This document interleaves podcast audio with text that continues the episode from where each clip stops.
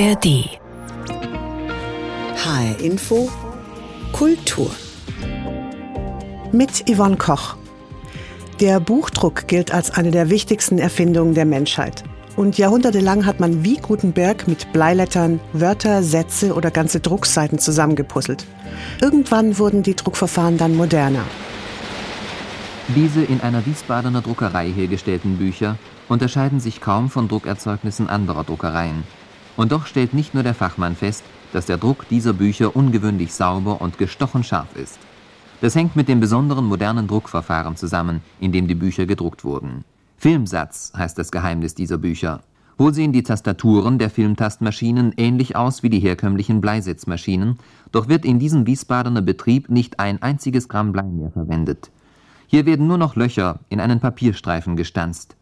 Sie sind unregelmäßig über das Papier verteilt und geben dem Uneingeweihten keine Auskunft, welche Buchstaben oder Wörter sie bedeuten sollen. Es gibt nur wenige von diesen Lichtsetzmaschinen in Deutschland, doch zweifellos werden sie sich immer mehr durchsetzen denn ihre Vorteile und Vorzüge sind augenfällig. Das war ein Filmausschnitt aus einem Fernsehbeitrag des Hessischen Rundfunks von 1963.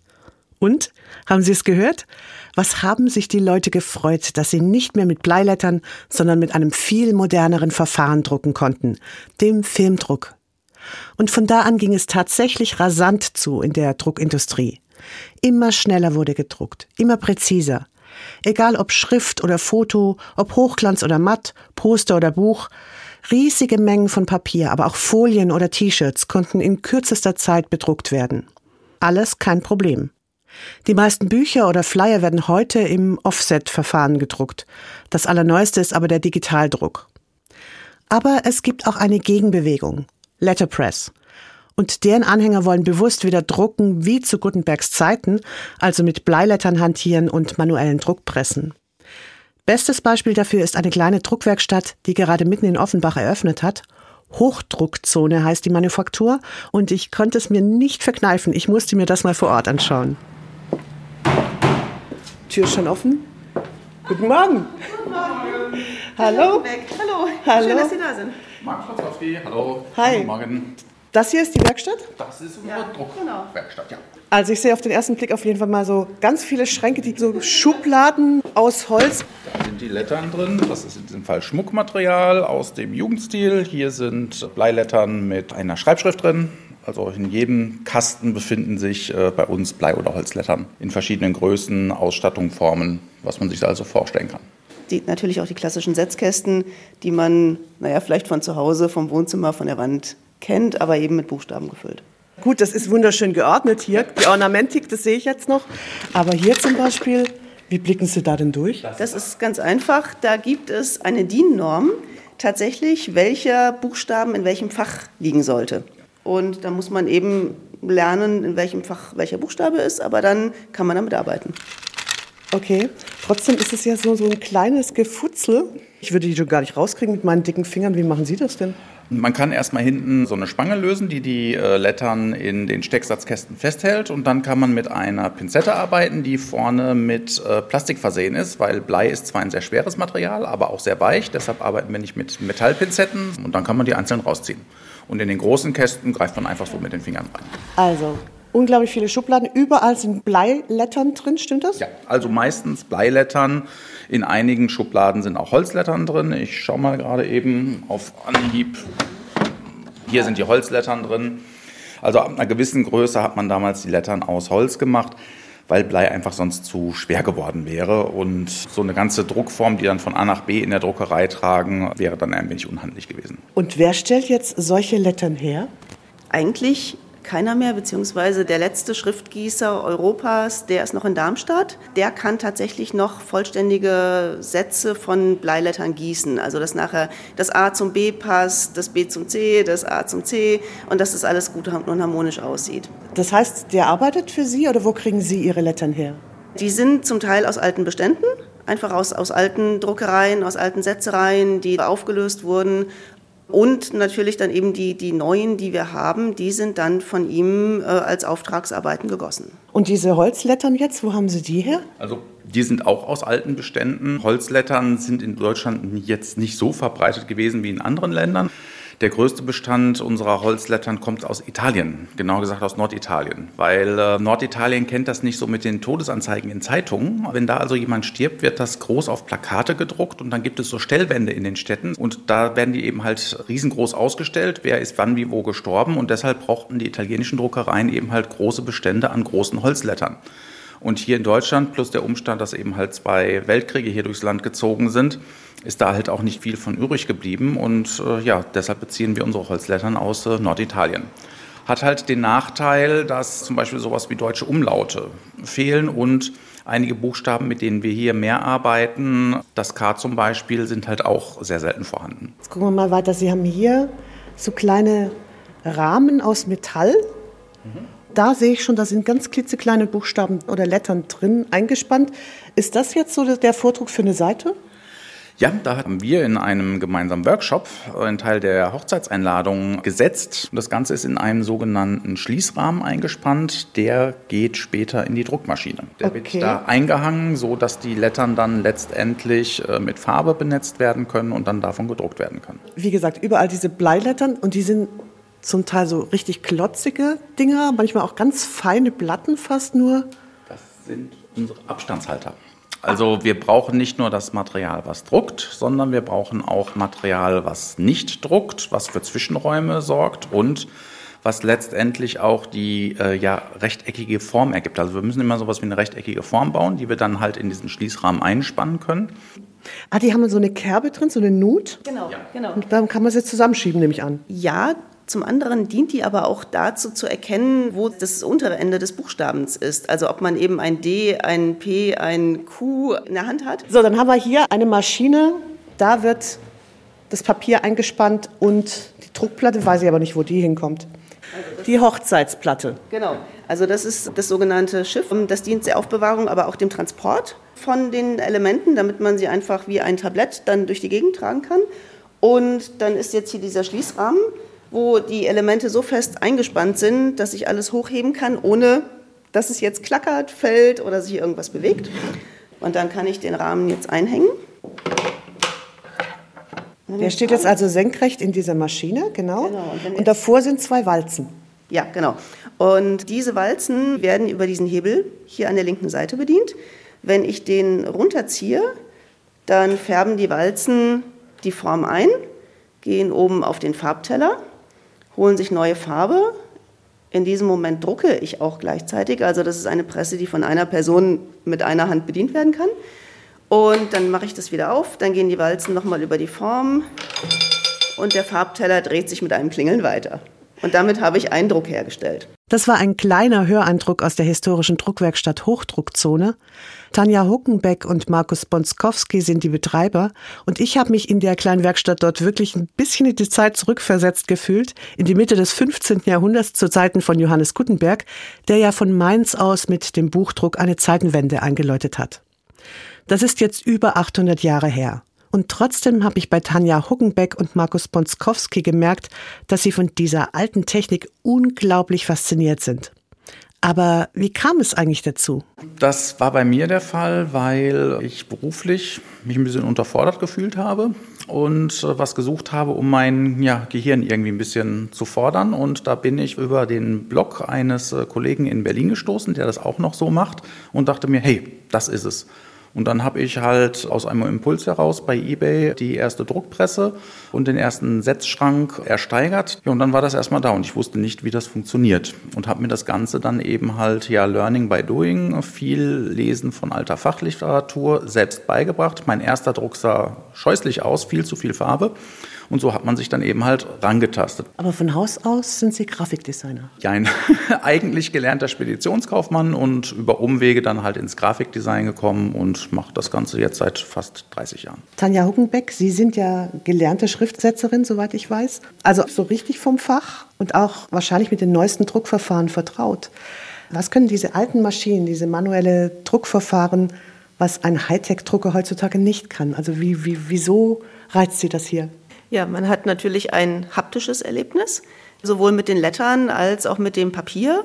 Man kann auch mit den alten Materialien, das ist für mich auch so ein Reiz, sehr moderne Sachen drucken. Also man kann natürlich in, in, klassischer Weise drucken, man kann aber auch sehr experimentell arbeiten, man kann sogar ganze, ganze Bilder aus äh, druckenden Elementen zusammenstellen. Ja, und das Ergebnis ist eben dann anders, als wenn man es auf dem, dem Laserdrucker selber ausdruckt oder in die Offsetmaschine gibt. Und man kann natürlich auch mit, mit den Effekten mehr spielen. Wenn man sagt, nein, ich möchte mehr Vintage drucken, ich möchte mehr präzise drucken.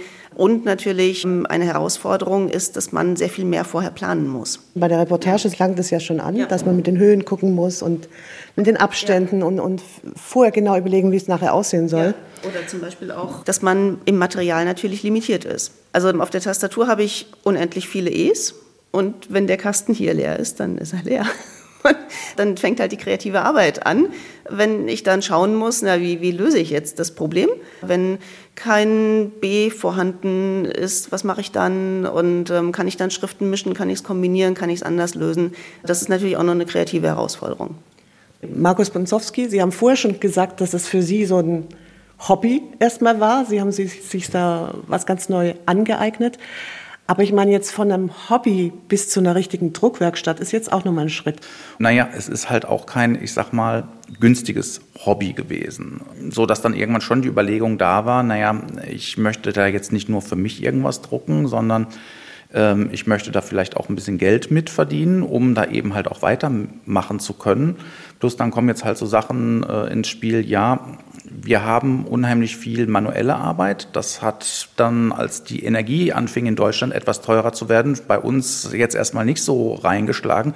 Aber natürlich werden alle anderen Sachen teurer. Farben werden teurer, Papier wird teurer, weil das halt in der Herstellung auch sehr energieintensiv ist. Und da ist es dann natürlich gut, wenn man entsprechend auch Geld mit seiner Arbeit verdient. Plus, wir wollen das Wissen um den Bleisatz, um die Großartigkeit dieser Erfindung, die der Herr Gutenberg da irgendwann mal getätigt hat, wollen wir weitergeben. Im Rahmen von Workshops, dass man mal sieht, ja, wie aufwendig war das damals, Drucksachen herzustellen. Also wenn man dann so ein Buch von Oma oder Opa mal irgendwie vererbt gekriegt hat, wenn man auf einmal sieht, wie viel Arbeit da drin steckt weil jede Letter in diesem Buch irgendwie ein Mensch mal vor 120, 130 Jahren in die Hand genommen hat einmal in die Hand genommen, um sie in den Winkelhaken zu setzen und dann nochmal in die Hand genommen hat, um sie wieder abzulegen in das Fach.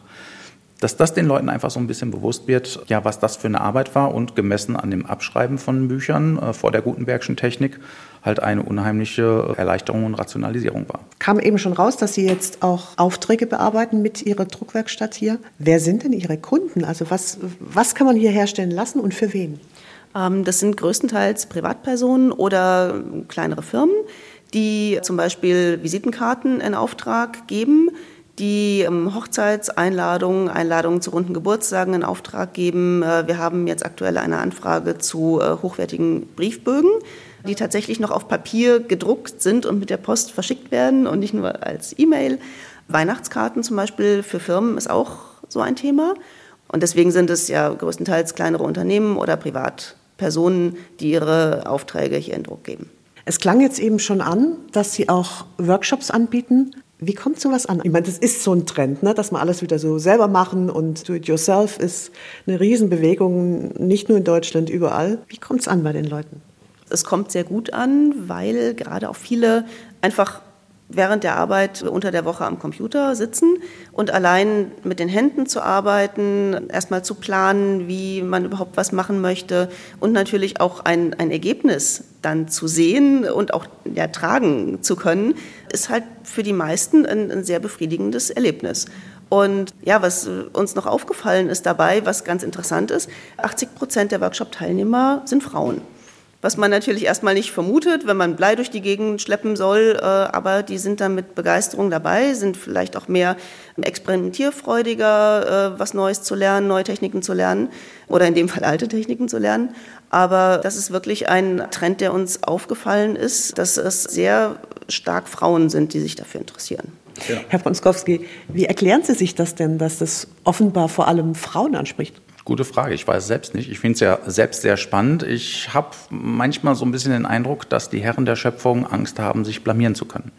Plus der Umstand, dass wir doch mit sehr kleinen Elementen arbeiten und vielleicht der eine oder andere Herr etwas grobmotorisch ist und nicht auf eine Zwölfpunktschrift irgendwie Visitenkarten setzen möchte. Keine Ahnung warum. Wie ist es denn insgesamt? Also Sie beide leben ja in der heutigen Welt, auch wenn Sie hier sich so eine kleine historische Nische gebaut haben quasi. Ich sehe hier Computer auch stehen. Kommt da irgendwas zusammen bei Ihnen oder ist das total separat und Sie haben mit Digitalisierung gar nichts zu tun?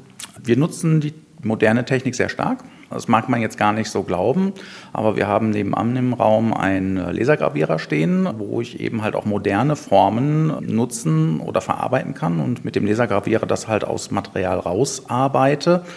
Also ich bin, was Linolschnitt angeht, nicht so unbedingt talentiert. Das macht dann der Lasergravierer für mich und kann diese Formen dann eben halt nutzen, um auf den alten historischen Maschinen damit zu arbeiten. Also ich verteufel das Moderne nicht, aber so mein Herz hängt eben an der alten Technik, an den alten Lettern, an den alten Materialien. Auf jeden Fall haben Sie sich hier offenbar schon ein kleines bisschen so einen Traum erfüllt. Bei Ihnen merkt man es ganz stark, da funkeln die Augen, sobald Sie den Blick auf die Maschinen geht wieder. Stehen Sie da allein mit Ihrer Begeisterung oder wird es mehr? Ähm, ich denke nicht, dass wir da in irgendeiner Weise alleine stehen.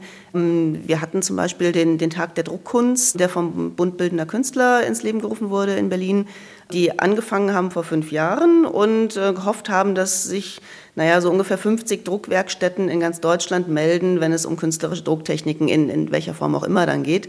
Es wurden mit einem Schlag 250, die sich an diesem Tag beteiligt hatten.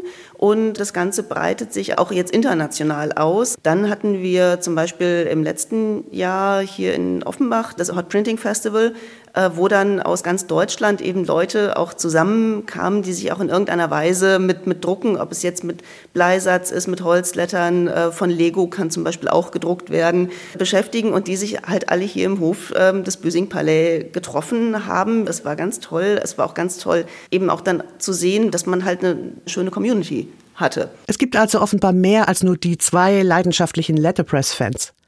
Es sind immer mehr Menschen, die Spaß an diesem sehr ursprünglichen Druckverfahren haben. Gerade weil dabei ganz individuelle Drucke entstehen. Mit zum Teil viel Vorarbeit, bewusst unperfekt und alles andere als schnell. Das Klingspurmuseum in Offenbach ist auch ein Ort, wo man sich für Buch- und Schriftkunst begeistert. Und dessen Leiterin Dorothee Ader sowieso. Sie hat einen ganz guten Überblick, was sich in Sachen Buch und Schrift in Hessen und sogar darüber hinaus tut. Deshalb wollte ich von ihr wissen, was für eine Bedeutung Letterpress hat. Ist das einfach ein Hobby von einer Handvoll Nerds oder ein Do-it-yourself-Trend oder sogar eine Gegenbewegung zu der Perfektion und Schnelligkeit der modernen Technik? Äh, ich würde sagen, alles drei, äh, je nachdem, wer das betreibt und in welcher Art und Weise das betrieben wird. Letterpress ist ja einfach nur der englische Ausdruck für Buchdruck. Das heißt wirklich ein ganz althergebrachtes Handwerk, das ja bis in die 1980er Jahre auch ja wirklich gelernt wurde. Das heißt, es gibt ja immer noch viele Menschen, die sind jetzt in aller Regel so 70 oder älter, die Setzer oder Drucker gelernt haben, die dieses Wissen einfach haben und das teilweise auch in Werkstätten umsetzen, zum Tragen bringen, die wirklich auch noch sehr, sehr hochwertig, traditionell und qualitätvoll arbeiten. Da hat es natürlich dann auch so ein bisschen vielleicht einen nostalgischen Aspekt ne? oder so ein romantisches vielleicht auch Festhalten an so einer Tradition, die man noch nicht so loslassen möchte, aber da entstehen wirklich schon auch ganz hochwertige Arbeiten. Und dann gibt es daneben eine ganze Gruppe jüngere Menschen, die das eben nicht gelernt haben, die dieses Material aber aus irgendwelchen Quellen trotzdem zur Verfügung haben und da natürlich ganz, ganz anders mit umgehen, viel experimenteller mit umgehen, viel stärker vielleicht auch auf künstlerischen oder auch inneren Ausdruck gehen und gar nicht mehr so sehr darauf gucken, dass das jetzt handwerklich total korrekt ist. Und da entstehen natürlich auch ganz, ganz spannende Sachen, die nochmal in eine andere Richtung gehen, aber für uns als Museum interessant zu beobachten sind. Das heißt, da würde ich vielleicht sagen, das ist so eine Mischung aus künstlerischer Herangehensweise und DIY, also Do It Yourself. Aber das sind teilweise dann auch Leute, die sich da ganz arg einfuchsen und äh, viel lernen oder auch neue Impulse in dieses Handwerk hineingeben. Sie haben jetzt schon so ungefähr umrissen, wie die Szene aussieht. Aber ich hatte bei der Hochdruckzone, also bei der Werkstatt, die ich besucht habe, den Eindruck, bei denen jedenfalls sind es vor allem Frauen, die sich dafür interessieren. Haben Sie den Eindruck auch? Nein, den Eindruck habe ich nicht. Gerade in der älteren Generation sind es eigentlich hauptsächlich Männer, weil das einfach auch ein Handwerksberuf war, der häufig von Männern erlernt wurde. Das heißt, das alte Wissen ist in aller Regel männlich besetzt. Und heute, wenn ich so rumgucke und schaue, wer sich da interessiert oder wer auch in unserer Werkstatt arbeitet mit Buchdruck, also mit Letterpress, ja, vielleicht sind es ein paar mehr Frauen, aber ich kann jetzt nicht sagen, dass es ausschließlich Frauen sind. Historisch geht dieser Letterpress-Trend auf Johannes Gutenberg zurück und seinen Buchdruck. Dafür war er ja bekannt. In der Druckwerkstatt Hochdruckzone, die ich für diese Sendung besucht habe, werden aber vor allem Einladungen, Flyer, Hochzeitskarten, sowas gedruckt. Wird Letterpress denn auch sonst irgendwie noch genutzt? Ja, auf jeden Fall gibt es eine Bewegung, die das künstlerisch nutzt. Oder vielleicht sogar auch ähm, das Drucken als so eine Art politische Handlung vielleicht begreift. Also in den USA beispielsweise gibt es ganz viele Werkstätten, die Letterpress nutzen für eine politische Idee oder ein politisches Handeln. Da werden dann Flugblätter gedruckt und Plakate und dieses Drucken nutzen, um sich eine Stimme zu verschaffen. Was für eine Rolle spielt denn Letterpress in Ihrem Museum? Das Klingspruch-Museum ist ja ein Museum für Buch- und Schriftkunst. Das heißt, wir haben natürlich ganz, ganz, ganz, ganz viele Sammlungsstücke, die gedruckt sind in vielen verschiedenen Techniken, aber Buchdruck Letterpress, wie auch immer man es nennen möchte, ist da natürlich ein riesenhafter Aspekt. Und was wir seit 2020 auch haben, ist eine Druckwerkstatt, in der man das auch ausprobieren kann. Also auch da haben wir Buchdruckmaterial und wir sind mit Schülerinnen und Schülern da unterwegs, aber es können auch Künstlerinnen und Künstler da arbeiten. Es tun auch viele. Also auch da haben wir eigentlich das ganze Spektrum von, ich probiere das jetzt mal aus, um mich irgendwie auszudrücken, bis hin zu, ich mache wirklich eine qualitätvolle, hochwertige, handwerklich korrekte Arbeit. In der Druckwerkstatt habe ich jetzt erfahren, dass es gar nicht so leicht ist, an diese Bleilettern zu kommen, weil die werden gar nicht mehr so ohne weiteres hergestellt. Also es gibt nur noch ganz, ganz wenige Orte in der ganzen Welt, wo man die überhaupt noch herstellt. Ich glaube, einer ist noch in Darmstadt, haben sie mir erzählt. Von daher ist es was richtig Rares. Ist es jetzt eine aussterbende Kunst, dieser Bleidruck? Ja, das ist auf jeden Fall eine aussterbende Kunst. Aber es gibt natürlich zunehmend Menschen, die sich dieser Kunst auch nochmal annehmen. Aber Sie haben völlig recht, das ist kein Material, das ich jetzt einfach mal irgendwo in einem Fachhandel kaufen kann. Das heißt, alles, was entsorgt wird, ist weg. Das gilt sowohl für die Maschinen als auch für die Bleilettern. Holzlettern, da gibt es schon noch einige, die die auch herstellen. Die Bleilettern werden beispielsweise in Darmstadt in der Schriftgießerei von Rainer Gerstenberg noch gegossen, aber auch nicht mehr so lang. Das heißt, ja, das, was man sammelt oder das Material, das man hat, das muss schon gut behandelt und gut aufbewahrt werden, weil es nicht mehr äh, hergestellt wird. Und dann geht ein Kulturgut verloren. Genau, es geht ein Kulturgut verloren. Zum einen mit dem Material, das verloren geht, aber äh, was natürlich noch viel wesentlicher ist, mit dem Wissen, das verloren geht. Es hat, finde ich, eine große Berechtigung zu sagen, ich habe jetzt ein bestimmtes Material und ich mache jetzt einfach was damit und probiere das aus. Aber das ist natürlich nochmal eine andere Schiene zu sagen, ich habe wirklich jemanden, der das gelernt hat und habe ein Wissen darüber und kann vielleicht auch so eine Maschine mal reparieren oder was Komplexeres machen. Wenn die Leute nicht mehr da sind, dann ist das Wissen eigentlich weg. Jetzt ist mir bei der Recherche aufgefallen, dass Ihr Museum sich noch mit Letterpress beschäftigt. Es gibt diese Druckerei oder diese Werkstatt, die jetzt gerade da aufgemacht hat in Offenbach. Ihr Museum ist auch in Offenbach. Dann habe ich mitgekriegt, dass es auch noch andere Werkstätten gibt, die sich mit Letterpress beschäftigen. Es gibt Künstler, die das nutzen, haben sie gesagt. Und irgendwie taucht ganz oft Offenbach auf. Warum? Ist das so eine Mini-Hochburg für Letterpress oder was ist das? Nee, also das würde ich nicht sagen. Aber ich glaube, es gibt in Offenbach jetzt tatsächlich so ein paar Orte und dazugehörig Menschen, die sich für das Thema interessieren. Also da ist natürlich das Klingspormuseum, aber auch das Stadtgeschichtliche Museum.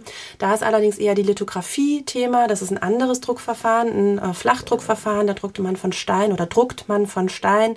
Und das ist beispielsweise ein Verfahren, das 1800 in Offenbach zum ersten Mal gewerblich genutzt wurde. Deswegen hat das irgendwie so ein Stadtgeschichtliches wirtschaftlichen Aspekt.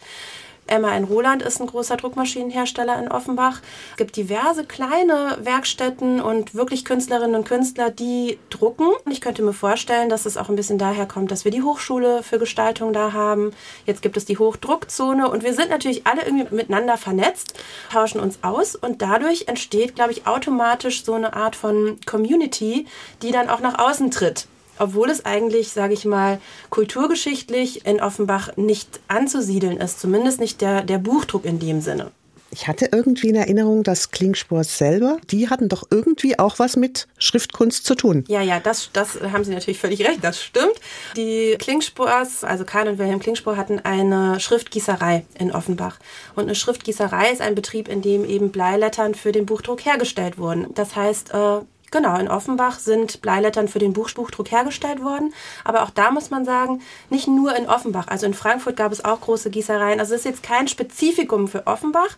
Aber dadurch, dass es das Museum gibt, das Klingspor Museum, gibt es natürlich einen Ort, an dem das irgendwo noch äh, vermittelt wird und das Wissen auch kultiviert wird. Dorothee Ader war das. Sie ist die Leiterin des Klingspor Museums in Offenbach und sie hat mir am Schluss sogar noch verraten, dass auch sie eine kleine historische Druckpresse bei sich zu Hause hat. Und das war HR Info Kultur. Den Podcast finden Sie auf hrinforadio.de und in der App oder auf der Website der ARD Audiothek. Dort finden Sie übrigens auch den kompletten historischen Fernsehbeitrag von 1963 unter dem Titel Moderner Buchdruck ohne Blei. Mein Name ist Yvonne Koch.